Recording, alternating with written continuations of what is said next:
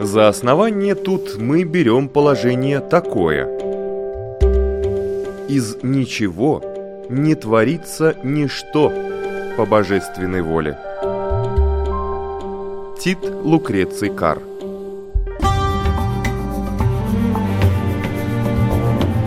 Дерзкие теории Смелые гипотезы Предположения, которые завтра могут стать аксиомами. Природа вещей на латвийском радио 4.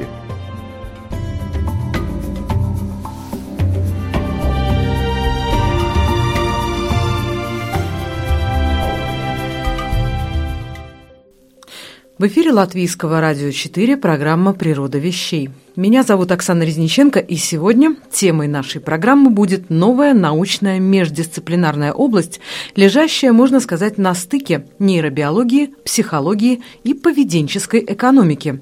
Нейромаркетинг. Этот термин ввел профессор Эйл Смитс в 2002 году. По сути, это исследование мозга человека с целью влияния на его консюмеристские привычки и потребительское поведение. Изучая мозговую активность, неконтролируемые реакции человека, ученые видят истинную реакцию потребителя на определенные раздражители. Казалось бы, ну зачем так напрягаться? Можно ведь просто спросить, например, нравится ли вам этот товар или лучше вот тот – но штука в том, что человек часто врет, и не потому, что хочет скрыть правду. На его оценки влияет множество факторов, от социальных норм и контекстов до общепринятого мнения и личного опыта, делая суждения максимально субъективными. Иногда мы и сами не понимаем, чего мы хотим и что чувствуем. Кандидат экономических наук Анна Солодухина в блоге «Постнаука» рассказывает, как возник нейромаркетинг – он возник достаточно недавно, в начале 2000-х годов, с такого примечательного эксперимента Рида Монтегю, на который его сподвигла его дочка. Там в Америке у них так принято, что есть уроки «Наука» называется, science. И на них э, задают задание, как сделать эксперимент. Ну и дочка пришла к папе и говорит, пап, ну ты же у меня ученый, ну давай что-нибудь придумаем. Ну и папа действительно работал в лаборатории, а там такие томографы стоят большие, можно сканировать мозг. И они придумали интересный эксперимент на стыке как раз нейронауки, то той самой науки, с помощью которой можно заглянуть в мозг, смотреть на нейропроцессы, и чего-то, что очень понятно и близко, в том числе и детям. Это оказалась газировка Pepsi и Coca-Cola. Известен еще спор, борьба между этими двумя брендами. В 1975 году даже был такой Pepsi Challenge, так называемый, когда Pepsi выяснял, что же все-таки популярнее, Pepsi или Coca-Cola. Это все происходило в виде тестов на улицах города, в любом магазинчике можно было увидеть э, столик, на котором стояли стаканчики с одинаковыми коричневыми жидкостями. А в одной было пепси, в другой кока-кола, но никто не знал, что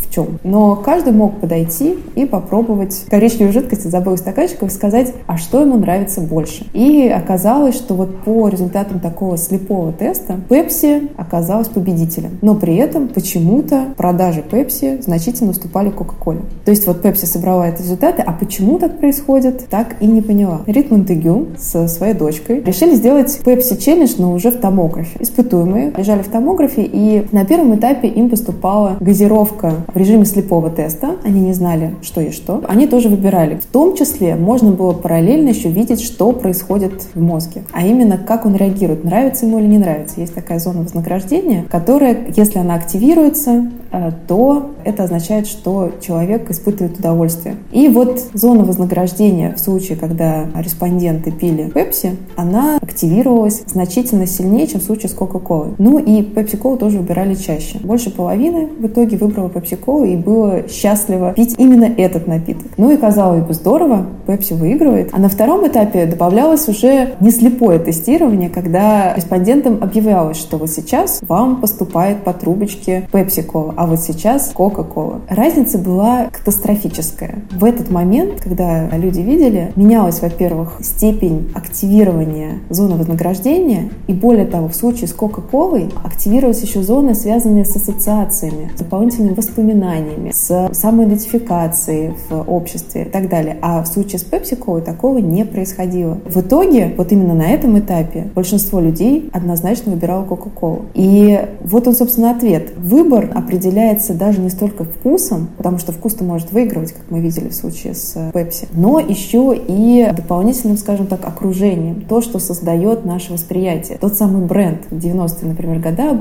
когда вот на наш рынок ринулись все товары, мы узнали, что это такое, и многие люди говорили, ну зачем вообще нужны эти бренды, мы только переплачиваем за них. И вот шоколадка и шоколадка, или там газировка и газировка, да какая разница, какой это бренд. А вот оказывается, вот эти эксперименты, они нам и показывают, что одно упоминание бренда меняло катастрофический выбор, вне зависимости от наших вкусовых предпочтений. Этим же однозначно определяется лояльность к бренду. Мы уже в любой ситуации выберем именно это. Исследователи утверждают, что принципы нейромаркетинга оказывают влияние на ту самую древнюю структуру мозга человека – рептильный мозг, ответственный за базовые инстинкты выживания и размножения. Вот некоторые приемы нейромаркетинга. Создание искусственного дефицита товара. Тут задействован паттерн поведения избегания потерь. Эффект приманки. Несколько вариантов, чтобы привлечь к определенному товару. Эффект якоря. Первые данные о товаре оказывают влияние и становятся опорной точкой при сравнении с другими вариантами. Эффект «обижай и помогай» привлечение человека к приобретению услуги или товара через указание ему на существующую проблему, а затем стоит выступить в роли спасателя и предложить решение этой самой проблемы. Можно также вызвать чувство долга. Потребителю предлагается безвозмездно тестировать продукт в течение определенного периода, что затем вызывает у него желание, так сказать, отплатить добром.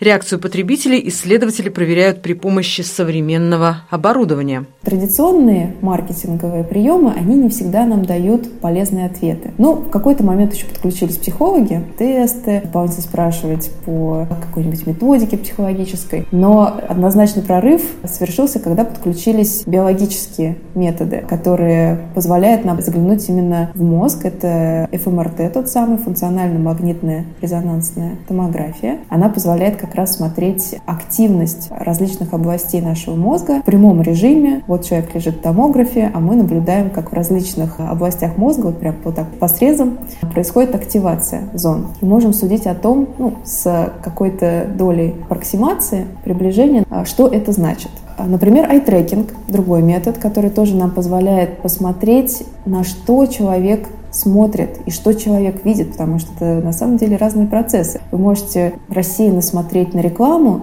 и, в общем-то, не видеть ни слогана, ни логотипа, не основной идеи посыла этого постера, а вот видите, например, только красивую девушку. Ну, собственно, и понятно, что постер не удался. Что еще нам может помочь? Полиграф. Он может нам сказать о эмоциональной реакции человека, насколько она сильная. Дополнительно мы можем увидеть, отрицательная это эмоция или положительная. Еще дополнительно пытаются подключать фейс-ридеры, так называемые. Это программы обработки выражения лица. То есть вот чтобы в автоматическом режиме можно было понять, вы рады, что увидели этот ролик или постер, или наоборот он вас как-то испугал, а вы испытываете неприятные эмоции. Потому что, в принципе, это можно делать в экспертном режиме, да, человек сидит, эксперт, и оценивает э, по, например, Экману, какие эмоции человек испытывает. А можно попытаться вот автоматизировать. Один из челленджей в этом направлении технологии не различают улыбку искреннюю и просто вот оскал, в том числе голливудская вот эта натянутая улыбка, например, для него все транслируется как счастье. И вот, в принципе, таким арсеналом можно анализировать и постеры, упаковки, ролики. И это, собственно, те самые коммерческие нейромаркетинговые исследования, которые проводятся в текущий момент, в общем-то, по всему миру. Огромные гиганты, всем известные корпорации типа Nike или Nestle, многие-многие компании, они заказывают эти нейромаркетинговые исследования, потому что традиционными маркетинговым приемом непонятно, какая часть твоего бюджета уходит впустую.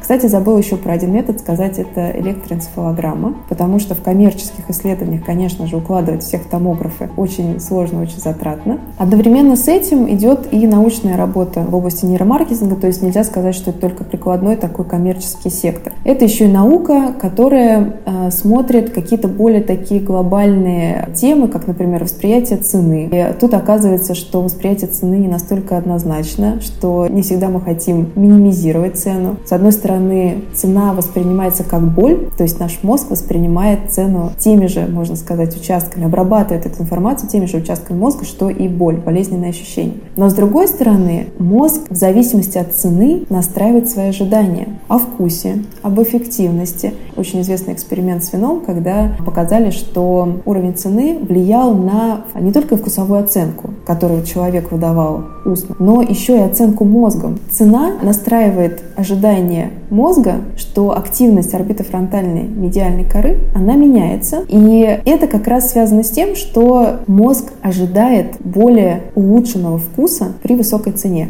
и, что интересно, находит. То же самое происходит, например, с лекарствами. Мы не ожидаем высокого эффекта от дешевых лекарств по сравнению с их дорогими аналогами. Как это тоже не парадоксально, мозг тоже находит аргументы в пользу более дорогого лекарства и говорит, да, мне действительно не больно, когда дорогой более удаляющий, и говорит, что нет, вот мне уже больно на тот же самый стимул плацебо. Пока в мире нейромаркетинг активно используется крупными компаниями, а латвийским потребителям только предстоит испытать на себе большинство большинство этих приемов, но и наши маркетологи уже начинают использовать эти новомодные методы. В борьбе за внимание потребителя и покупателя они готовы на все, говорит мой сегодняшний собеседник, преподаватель Рижского университета имени Страдания, социолог Валдис Точс.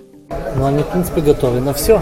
И конкуренция сейчас в мире очень острая. Есть очень много почти одинаковых продуктов, которые ничем не различаются по качеству и по своему применению. И очень важен бренд, то, что мы называем брендом. А потому что а на самом-то деле покупатель не выбирает рациональный продукт. Ему он почему-то нравится. Потому что если выбор был бы рациональным, тогда все коробки в супермаркетах были бы одинаковыми, одинакового цвета, и там был просто написан продукт и цена за упаковку или за килограмм. И все, и тогда мы выбрали бы, наверное, самые дешевые. Но ведь это не так. Тут обыкновенные принципы экономики не действуют. Вот как бы есть спрос и предложение. И предложение, да.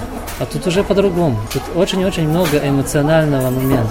И из этого, когда мы смотрим рекламы, мы видим, что очень много играют на наши эмоции. Шокирует нас, хочет привлечь внимание. Кто-то нас хочет развеселить. И главное это отличиться. От конкурента. От конкурента, да. И чем больше конкуренции, тем остроумнее становится реклама и изобретательнее. Мы видим, что в последнее время снова вот набирают э, обороты рекламы шокирующие, рекламы, использующие юмор, рекламы, использующие какие-то даже, возможно, провоцирующие скандалы приемы. Это какая-то примета времени или это вот признак того, что конкуренция на рынке большая?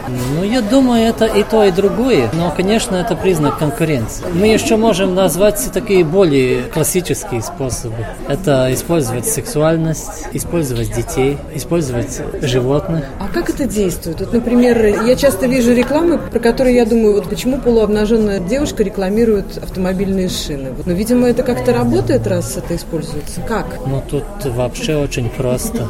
Насколько мы знаем, по своей природе вообще мужчина очень просто устроен, да, и это очень важный стимул для него. И основная целевая аудитория все-таки большинство это мужчин, которые занимаются автомашинами и обслуживанием автомашин. Хотя, конечно, и женщина тоже должна выбрать покрышки для своей автомашины.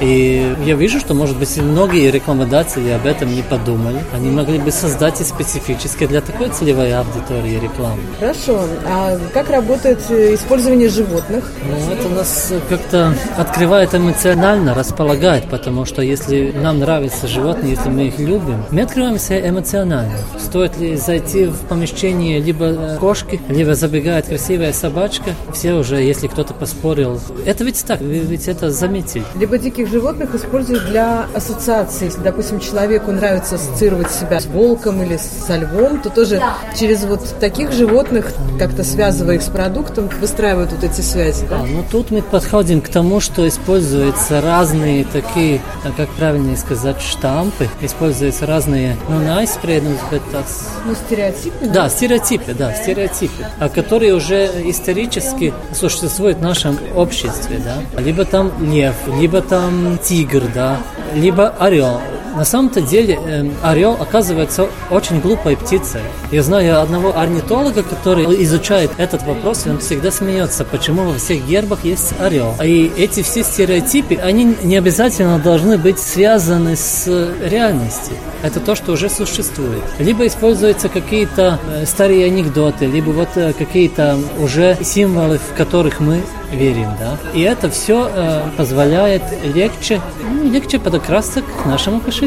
Получается, фактически задача вот продавца, она состоит в том, чтобы сблизиться, что ли, с этим покупателем, стать ему своим, чтобы продукт, который предлагается, стал знакомым за достаточно короткий промежуток времени. То есть реклама должна быть очень действенной, да? Поэтому такие сильные символы часто используются, сильные месседжи. Ну, я бы даже больше сказал, не, не только подойти ближе, а полюбить Потому что если мы любим, тогда мы уже не смотрим ни, ни, ни на какие там границы. У нас тогда уже нет, и тогда мы способны потратить еще больше. Тут речь о лояльности бренда, условно, да? Да. И если мы любим, тогда и мы готовы прощать, ведь это так. И что важно в этом, да? Тут есть очень важный момент.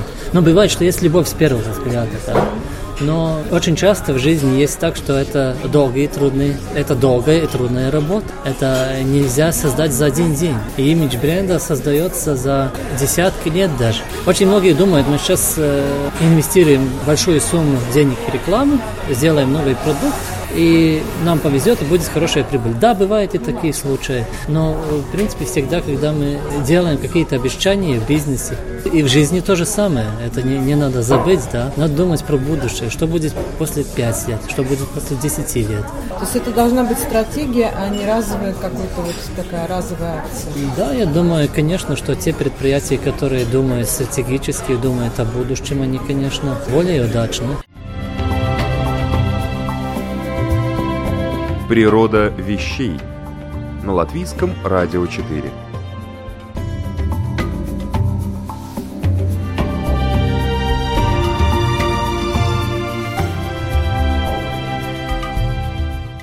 Это программа «Природа вещей», и сегодня мы говорим о новой научной дисциплине – нейромаркетинге. Симбиоз нейробиологии, психологии и поведенческой экономики позволяет исследовать мозг человека и оказывать влияние на его поведенческие, в том числе покупательские привычки. Мой сегодняшний собеседник – преподаватель Рижского университета имени Страдания, социолог Валдис Точс. Фактически можно говорить о том, что, думая о привлечении покупателя, сейчас э, продавец должен думать думать о манипуляции его сознанием, его даже, может быть, подсознанием. Манипуляция – такое слово, которое так некрасиво звучит, но если откровенно говорить, то это, да, это на самом деле так. Но не надо думать, что манипуляция всегда только что-то плохое. Да? Мы ведь э, и в своей нормальной повседневной жизни все время манипулируем. Если мы хотим кому-то понравиться, мы манипулируем. С добрыми намерениями. Это главное, чтобы наши намерения были добрыми. Тогда и прощается э, манипулирование, по-моему. И, конечно, ну, можно называть это манипулированием, можно это называть, не знаю, методикой рекламы или знаниями маркетинга. Но, да, это так. Люди не всегда догадываются, что происходит в тот момент, когда они, допустим, заходят в торговый центр. Им кажется, что они еще не приступили к выбору, и процесс покупки еще не начался. Но при этом даже запах, даже цветовая палитра, она уже может работать на то, чтобы их каким-то образом настроить. Это так? Да, это как раз так. И запахи, и то, что мы видим визуально в супермаркетах, ну, в любом месте, где есть торговля. Это все целенаправленно выработано, чтобы мы покупали больше. И даже расположение товаров в супермаркете. Если вы зашли купить только, может быть, шнурки для обуви, у вас вдруг порвался шнурок, я быстро зайду. Вы обязательно выйдете с побольше или поменьше пакетик у вас будет в руках. Потому что вы вдруг вспомните, что у вас дома нет макаронов. Потом вы увидите, что для этих конфет, которые так любит ваша мама, такая хорошая скидка. Потом рядом вы сами захотите конфетку скушать, еще возьмите что-то другое. Да, это так. И все, что что там есть, все, как там устроено, это, э, конечно, не только для нашего удобства, чтобы мы все могли взять, но и, конечно, чтобы мы побольше купили. Это естественно. Как действуют запахи? Какие запахи располагают к покупкам больше? Я не знаю, насколько э, в Латвии уже используются эти техники, но в других странах э, очень часто используется запах ванили который специально э, распыляется в воздух, потому что научно доказано, что этот запах нас благосклонно располагает к покупкам. А на самом-то деле этот э, запах э, сам по себе не стимул покупать, но он нас расслабляет, мы чувствуем себя комфортно. Запах выпечки свежий. Я знаю, что тоже да, многие то большие самое. магазины да, любят да. у себя устраивать да. пекарни именно для того, чтобы вот этот аромат настоящей свежей да. выпечки расслаблял покупателей. Да, на самом-то деле есть много исследований про разных запахов, но тут можно обобщить то, что если запах приятный, тогда он нас располагает благосклонно. Не зря ведь мы в магазине заходим через магазин парфюмерии. Заметили? Я думаю, что это именно поэтому. Какие еще есть способы вызова безотчетной симпатии у покупателя? Ну, используются ну, очень плакаты большие, на которых э, есть образы. Я сам никогда не видел некрасивого рекламного плаката. Может, я видел много неудавшихся плакатов, но некрасивого такого я что-то не помню. Они все красивые. Это идеальный образ, с которым покупатель себя может проассоциировать. Да, но если на плакате изображена какая-то личность, конечно, там мы всегда увидим такого человека, которым мы сами бы хотели стать к которому мы хотели бы приравняться. И когда этот человек держит в руках вещь какую-то, то мы невольно думаем, что имея эту вещь, мы станем чуть более похожим на него. Да, это называется референцией. У нас есть э, само осознание, да, и мы всегда хотим кем-то быть. И мы э, из своего опыта обычно выбираем какой-то пример, к кому приравняться. Все очень просто. И этим пользуются для установления с нами вот этой вот связи, да? Да. Если говорить о нейромаркетинге, в последнее время это такая вот новая дисциплина, междисциплинарное ответвление. У нас в Латвии, вот вы замечаете уже, глядя на то, что происходит вот в рекламной сфере, у нас это уже есть или нам это еще пока что только предстоит испытать? Не, у нас это есть, и у нас это уже есть давно но вопрос, сколько это... Э, я не знаю, есть ли у нас, по-моему, у нас в Латвии нету агентства, которое занималось бы специфически нейромаркетингом, но специалисты рекламы, э, дизайнеры, они используют приемы, которые идут от нейромаркетинга. Например? Например, они подбирают э, цвет или цветовую гамму рекламы. Да? Мы знаем, что, скажем, синий и голубой это более такие успокаивающие. Красный, оранжевый они возбуждающие, они нас э, толкают к действию. Зеленый это такой более нейтральный, он, но он тоже ближе к красному и оранжевому. Да? Да, да, да, да а успокаивающие на самом-то деле все голубые цвета до, до синего. Фиолетовый это, это уже что-то из таких паранормальных вещей, это уже как бы либо уже связано с медитацией, такими уже ну, знаниями. Да? Угу. То есть какая-то мистика, что-то Да, такое, какая-то да? мистика, что-то такое. В принципе, он очень редко используется в рекламе. Он используется часто, вот если есть какая-то реклама технологий, либо там каких-то кинофильмов там присутствует. А если такой такой ширпотреб, там более, там больше там есть красный, оранжевый, зеленый, зеленого очень много. Раньше говорили красный цвет лидера. Да, красный цвет это лидера. Это совершенно так. Ну, любви, конечно, красный цвет.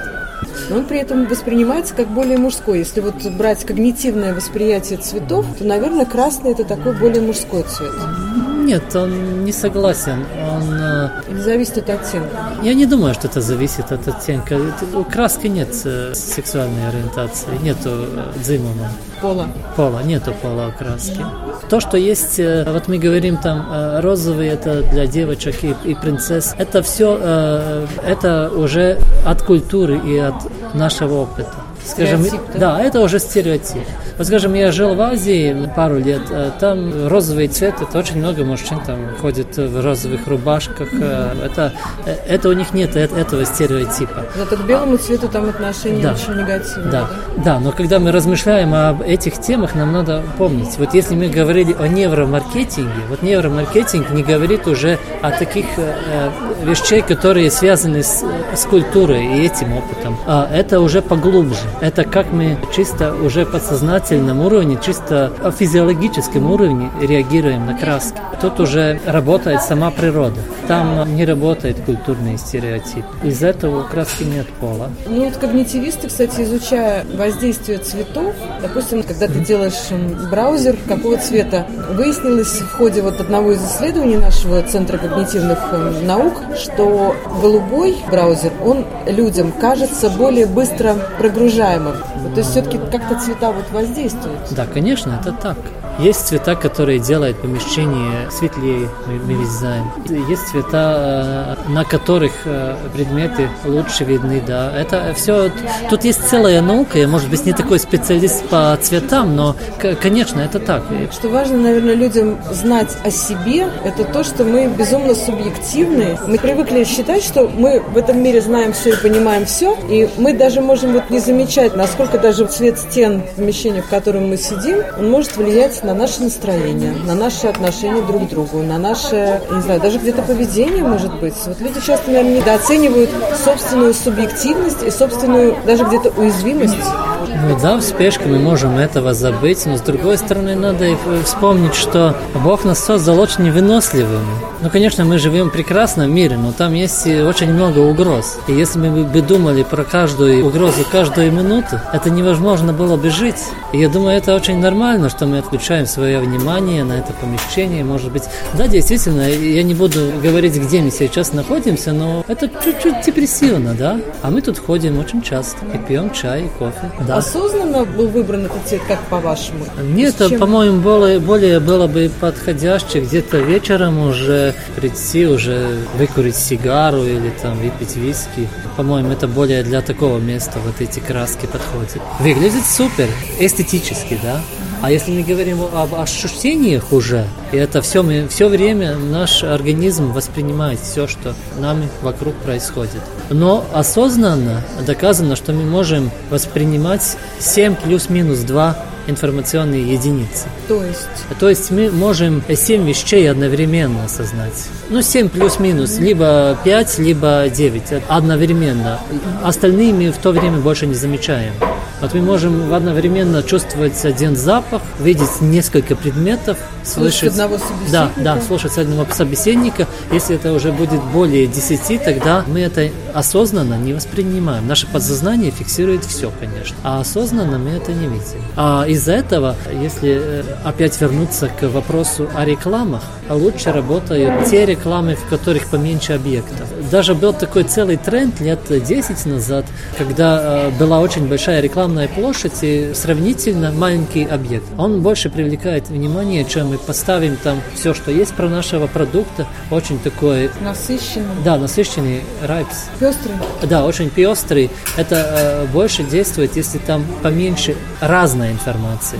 Потому очень важно поэтому выбрать правильные слова, чтобы их не было слишком много. Это не только, чтобы это э, легче за- запомнить.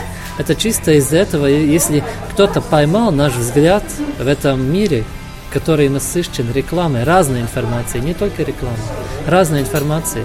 И если поймал наш взгляд хотя бы на секунду, тогда за эту секунду должно передаться все уже.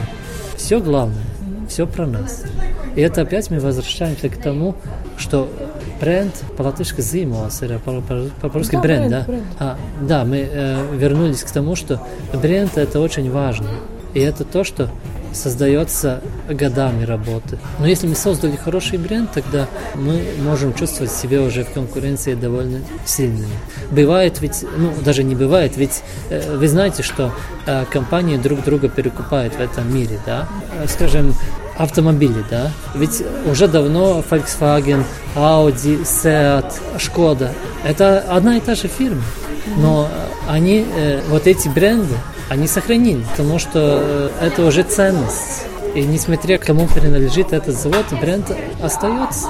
Там слишком много уже в нем вложено. Уже установлен контакт вот с этим потребителем, да? Да, но это не только, это не просто контакт, это уже какое-то, как сказать, какие-то отношения даже уже, да? А, да, это можно сравнить с любовью. Ведь есть такие люди, э, я и сам такой, который вот годами покупает одного и того же бренда какие-то вещи. У вас иногда случается такое, что вы понимаете, что вот сейчас вас как бы ловят на вот этот крючок? Ну да, это, конечно, если, поскольку я этим занимаюсь, я вижу, как это уже они сделали, я, может быть, начинаю как-то при себе критиковать, а я бы сделал немножко по-другому. Но это неизбежно, что я и сам попадаю в эти же сети, которые кому-то расставлены. То, что, как вы сказали, мы не можем все держать под контролем, да? Да и не надо, потому что это опять мы приходим с какой целью? Я не думаю, что все рекламы до единой сделаны с целью нас как-то обмануть. Они ведь тоже люди, они ведь просто хотят продать свой продукт. И на самом-то деле в мире есть очень много прекрасных вещей, и очень замечательно, что они есть, и очень замечательно, что они рекламируются. Хорошо. А, некоторые критики рекламы говорят, что они, мы преувеличиваем, что мы говорим больше, чем можем сделать. Но опять-таки, мы ведь это очень все по-человечески, мы просто хотим понравиться. Когда э, молодой парень ищет внимание девочки, он тоже становится лучше. Он даже зубы начинает чистить. Он рассказывает ей, что он будет идти учиться в ВУЗ, что он хочет быть лучше. Это, это ведь только хорошо, это естественно. Чтобы потом сохранить это внимание, он действительно делает то, что обещал. Да, да, да. Это работает и в рекламе, да? Да, это работает. И самая лучшая реклама, это которая, естественно, настраивается в этот мир, которая зеркало нашего мира, которая зеркало наших, наших чувств, которая зеркало наших мечтаний. Самая хорошая реклама. И, наверное, самый успешный продавец это тот, который почувствует, о чем мечтает покупатель. Да, конечно. А это тут мы опять, мне все время хочется все анализировать, но смотрите, что значит он понимает, как нам понравится. Это мы подходим к такому слову, как коммуникация коммуникации. Коммуникации. Это обмен информацией между двумя личностями. И у каждой личности есть свои цели. И это вопрос, как мы друг друга понимаем. Нет ли там каких-то недоразумений? Недоразумения будут всегда, потому что мы все, у нас, у каждого есть свой опыт, чуть-чуть другой. И мы про одно и то же можем посмотреть очень с разных сторон. Ну, это классический пример, обычно уже полный Facebook этим примером, что нарисовали шестерку, скажем, да, в песке, да, и стоит два человека друг другу напротив и спорят, это девятка или это шестерка, да. И хороший продавец, это, конечно, который этого понимает. Он не будет утверждать, что покупатель не прав. Он должен это понять, да. Мой сегодняшний собеседник, социолог Валдис Точс, считает, что в будущем приемы, при помощи которых маркетологи будут воздействовать на аудиторию, будут становиться все более научными, агрессивными и продвинутыми.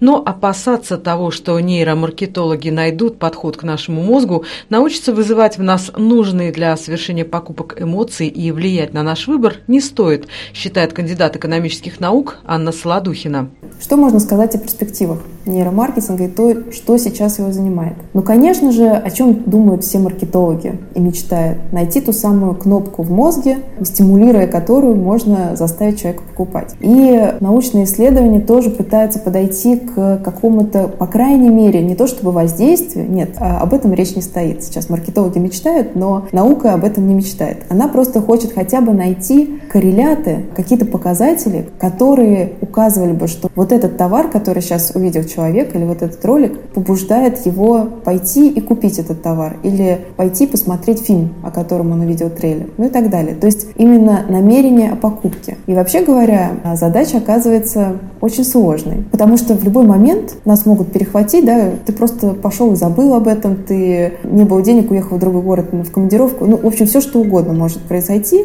и это никогда не детерминированный такой выбор ваш. То есть даже если сейчас в этот момент датчики зарегистрировали дикое желание вас приобрести этот товар, это совершенно не значит, что вы выйдете и сразу же побежите его покупать. Еще сложнее ситуация с той самой кнопки мозга. Вот многие тоже боятся, опасаются, что ну все, вот как только они одели на нас какие-нибудь эти датчики и вообще все посчитали и поняли, все, смерть бедному потребителю, сейчас им начнут манипулировать, зомбировать и так далее. Уважаемые покупатели, этого не произойдет, просто потому что такой кнопки в мозге нету. Каждый мозг, он достаточно индивидуальный. по набору своих потребностей, по своей реактивности, по ассоциациям, по всему, по всему. То есть это такая широкая палитра, на которую воздействовать универсально невозможно. А если ваш мозг еще и будет, скажем так, гибок, разнообразен, творческий и не похож на другие, не зазомбирован теми же СМИ, окружением и так далее, то на вас воздействовать будет еще сложнее, практически невозможно. Это была программа «Природа вещей». Я, Оксана Резниченко, прощаюсь с вами до новых встреч в эфире. Сохраняйте гибкость мышления и интересного вам дня.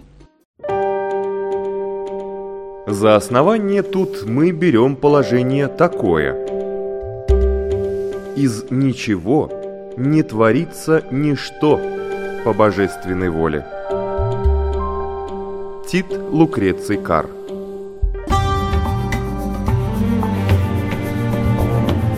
Дерзкие теории Смелые гипотезы Предположения, которые завтра могут стать аксиомами Природа вещей. В четверг в 15.10 и в воскресенье в 10.10 на Латвийском радио 4.